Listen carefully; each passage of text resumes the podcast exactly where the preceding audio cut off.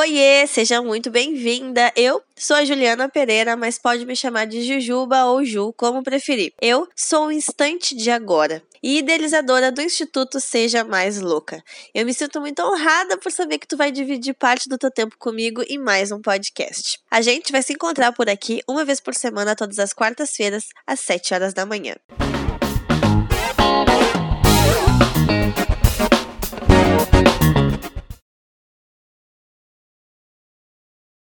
Em poucos minutos de conversa comigo, é bem provável que tu escute a palavra processo. E quanto mais tu escuta os nossos podcasts e os nossos conteúdos lá nas redes sociais, mais tu vai ouvir essa palavra. E não é que eu seja repetitiva. Tá, eu sou repetitiva. Mas eu não aprendi a me expressar de outro jeito. Pelo menos não até agora.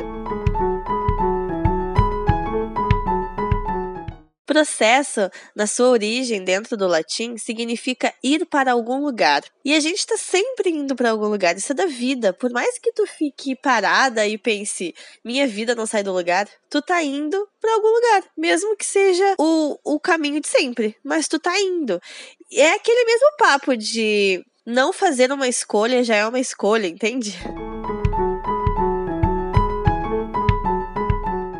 Eu vivo vários processos ao mesmo tempo o do meu autoconhecimento, o das crises de identidade que às vezes surge, o de lidar com os perrengues amorosos, o processo de aceitar a família como ela é, o processo de cuidar de mim no meio desses processos todos, enfim, vários processinhos que fazem a minha vida ser um grande processo. Hoje, nos meus lindos 26 anos, eu acredito que eu sou uma pessoa bem madura até para minha idade e eu já tenho algumas ferramentas que me ajudam a ficar alinhada com os meus processos, tipo Reiki, yoga, meditação, a dança.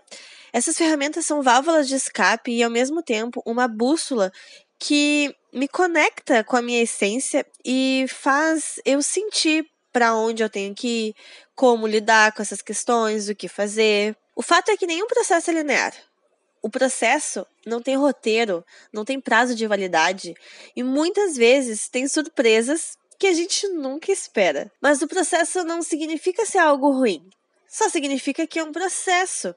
Hoje eu dou muito mais tempo para os meus processos, mas nem sempre foi assim.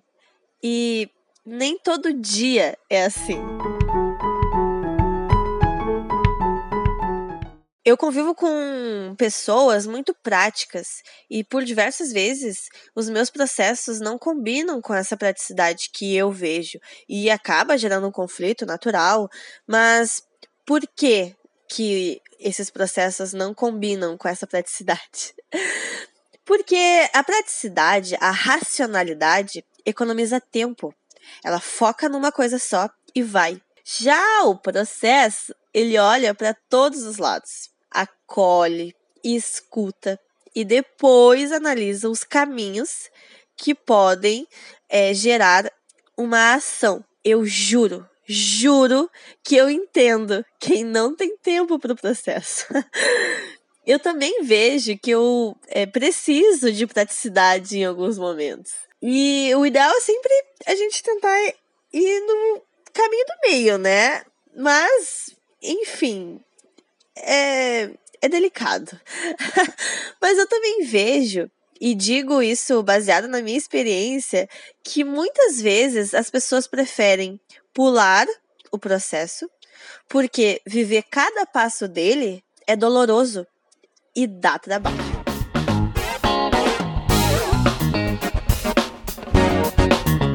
Deixa eu te contar que teve uma vez que eu tava é, em crise no meu relacionamento e desabafando com uma amiga, ela me disse algo tipo isso: Ju, olha, há quanto tempo tu tá sofrendo nessa indecisão?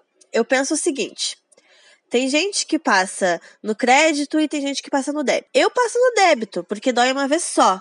E tu tá passando no crédito e olha só o quanto tu tá sofrendo. Ela me falou algo nesse sentido. E eu nunca mais esqueci. E ela tem razão. Talvez. Quem vai saber, né?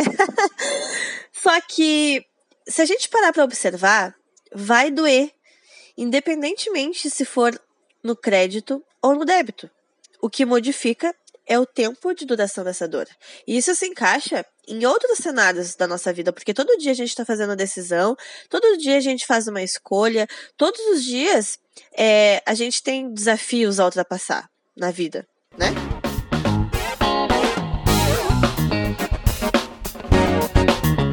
Na minha concepção, o débito, a praticidade, te faz sofrer muito na hora, mas depois não é que passe a dor, tu só parou de olhar para ela. Ao contrário dos meus processos ou crédito, tu olha todos os dias para essa dor ou para esse problema, enfim, para esse desafio que tu estiver passando, até um dia ele não existe mais. Para mim, Juliana, a única forma de curar a ferida é olhando para ela. E leva mais tempo para curar, porque a gente não tá buscando distração, a gente tá somente vivendo um dia por vez. E sim, nenhum dia é igual ao outro. Eu tenho a impressão de que quando a gente tira o band-aid rápido demais, a ferida pode até ter parado de sangrar, mas não significa que ela vai parar de doer. Não significa que a ferida não tá mais ali. E aí é que entra o que eu chamo de processo, que é olhar todo dia um pouquinho para ter tempo é, de curar essa ferida no tempo que a ferida precisa para se curar. Não no tempo que tu quer que cure. Entende? Não sei se ficou confuso. Então, assim, pode ser que as árvores detestem o frio porque elas ficam sem cor, sem flores. Mas o verão só vai chegar no tempo que ele precisa chegar e não no tempo que a árvore deseja. Quantas vezes tu já terminou um relacionamento, sofreu pra caramba, daí foi pra balada, pegou geral, bebeu todas, postou fotos perfeitas no Instagram, cheia daquelas frases de autoestima, e tava super bem, superou o embuste do teu ex, e até já se apaixonou de novo, quem sabe, né? E aí, o que, que acontece? Esperanças renovadas, o novo amor te deixa nas nuvens, sexo delícia, cumplicidade, companheirismo. Nossa, como que esse amor demorou tanto tempo para chegar, né? Como pode ser tão per... Espera aí. Não acredito. Tu tá passando pela mesma situação de novo? Tu tá passando pelos mesmos problemas que tu passou com teu ex, só que talvez de uma forma diferente? Olha, amiga, eu tenho que te dizer que talvez as dores do antigo relacionamento tenham parado de sangrar, sim, mas não significa que tenham curado. Quando não cura, é um ponto fraco que fica ali na tua estrutura.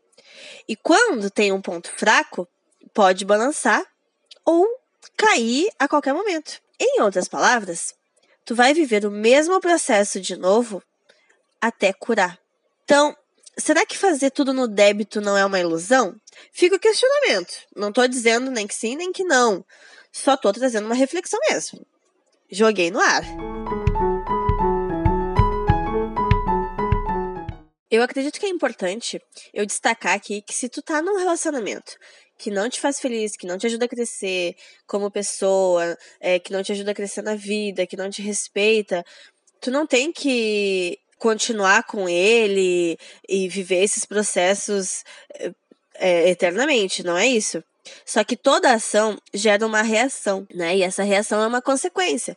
E muitas vezes é, a gente quer tanto focar nas partes boas que esquece de viver os processos ruins no tempo que eles precisam ser vividos. Entende? Então, assim, é, nem 8 nem 80. Vamos tentar achar o caminho do meio. Tá, Ju, então, é, se eu tô sofrendo por amor, por perder um emprego, sei lá, e vou ficar o dia todo chorando? Não! tipo, se tu precisar ficar o dia todo chorando, pode também, né? Mas é, a vida, ela vai acontecer igual. Tipo, tu vai fazer tuas atividades igual. A diferença é que tu vai estar junto com os demais processos da vida, lidando internamente com alguma questão específica que vai estar mais latente. É, uma coisa não exclui a outra, entende?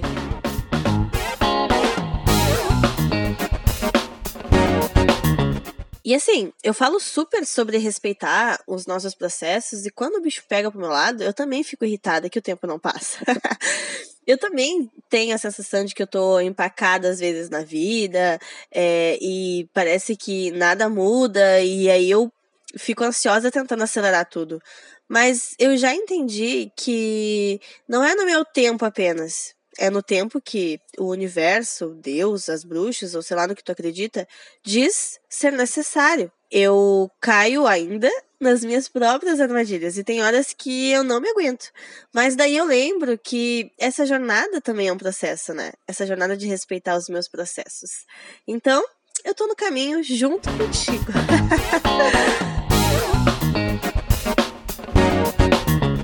Não faz muito tempo que toda vez que alguém vinha me falar sobre algo que estava passando na vida, eu oferecia milhões de soluções para que essa pessoa é, usasse né, nos seus processos e melhorasse de vez.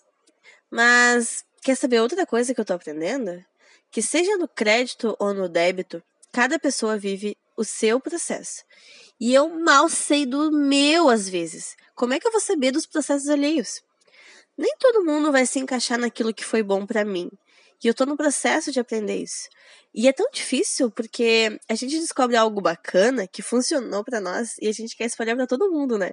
Como se fosse a única maneira de da pessoa melhorar, enfim. Quando na verdade a nossa verdade é apenas a nossa. e quando a gente tenta impor isso, deixa de ser uma demonstração de amor e começa a ser violência. Então, fica esse mais esse lembrete. É, a gente precisa viver os nossos processos do jeito que for melhor para nós e apresentar apoio para quem pedir, claro, mas respeitando o processo daquela pessoa. Cada um dá aquilo que tem, lembra? Talvez esse podcast seja apenas de mim para mim, sabe? eu falando em voz alta, um dos processos que eu tô vivendo e que hoje, talvez, nesse dia que eu sento com o microfone para gravar, seja o processo mais latente. Mas eu quero saber de ti. Qual o teu processo mais latente hoje?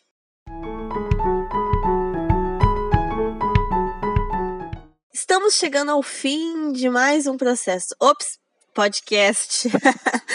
e eu queria super uma frase de efeito para finalizar esse áudio bonitinha, mas não tenho. Talvez um dia eu tenha, vai saber. É um processo. Ou não também, quando vê, tu é da turma aí do débito e tudo certo. Quem sabe, né? O que, que é a vida, o que, que é verdade. Ai, putz, será que essa foi uma frase de efeito? Bah, não sei. É um processo, né?